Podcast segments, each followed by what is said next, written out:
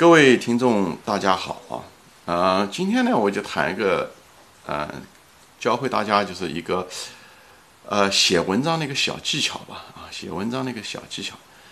嗯，这个小技巧是什么呢？很简单，就是当你写文章的时候，你当你不知道怎么想写这些具体的这个细节的时候，有一个东西你可以提醒自己啊，就是你写文章的时候呢，尽量的把这个五官。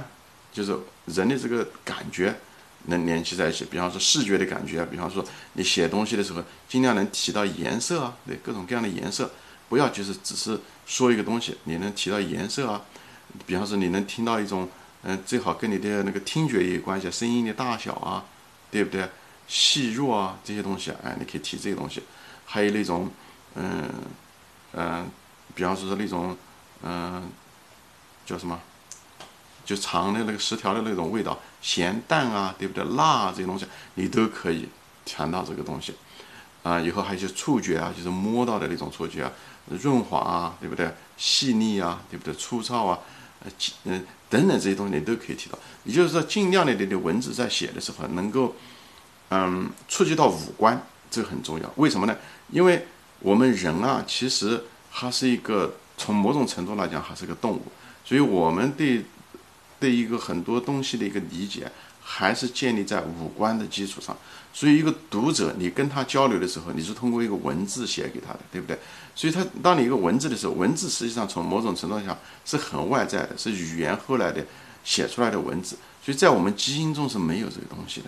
那么，你想通过这种非常枯燥的这种形式，想表达你的意思给你的那个呃读者，对不对？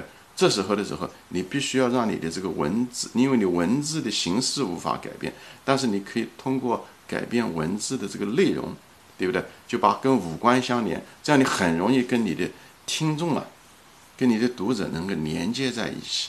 所以你在文字中尽量写表达你的语言的时候，尽量把这种五官全部表达在一起。比方是说那种嗅觉啊，对不对？闻出来很芬芳啊，或者是什么，就是各种各样的气味的味道。其实这不，我们人就是五官，就把这五官表达出来。以后当然你可以再结合别的，呃，对不对？非嗯感官的那种呃思想，也可以把它带入进来。但是技巧上面的时候，你可以就用这五种，这样的话就可以啊。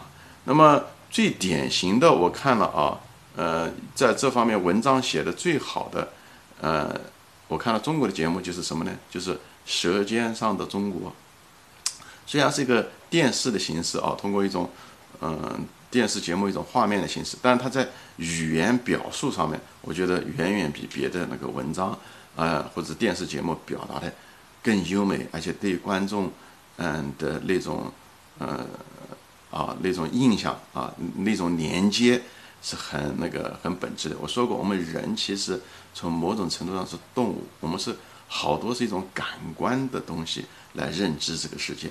所以呢，你要如果跟你的观众、跟你的呃读者能够连接，这个是最基本的一个层次啊，这也是比较好的一个技巧。写文章的时候，你就可以这么弄啊。就当年我的女儿在初中的时候，她当时参加纽约州的这个竞赛的时候，她就是我就给他提供了这样的一个建议啊，就是写文章的时候，因为嗯那么多竞赛文章那么多，每个人都想表达他们的思想。但是你怎么样的表达你的思想呢？就是通过这种五官的形式，这跟先跟你的听众连接，最后再表达你真正的意思。这样子的话，由浅入深比较好。先连接，再让他们去接受你的想法，这种方式比较好啊！不要直接把你的想法，嗯，就灌输给他们。嗯啊，所以后来他在那次比赛中，在在纽约州拿了前几名，我不知道是第一名还是第二名，是初中的时候。所以他写作能力当时也并不怎么样，但是就是用了这个很简单的一个技巧，最后我想 就那篇文章就获获奖了啊。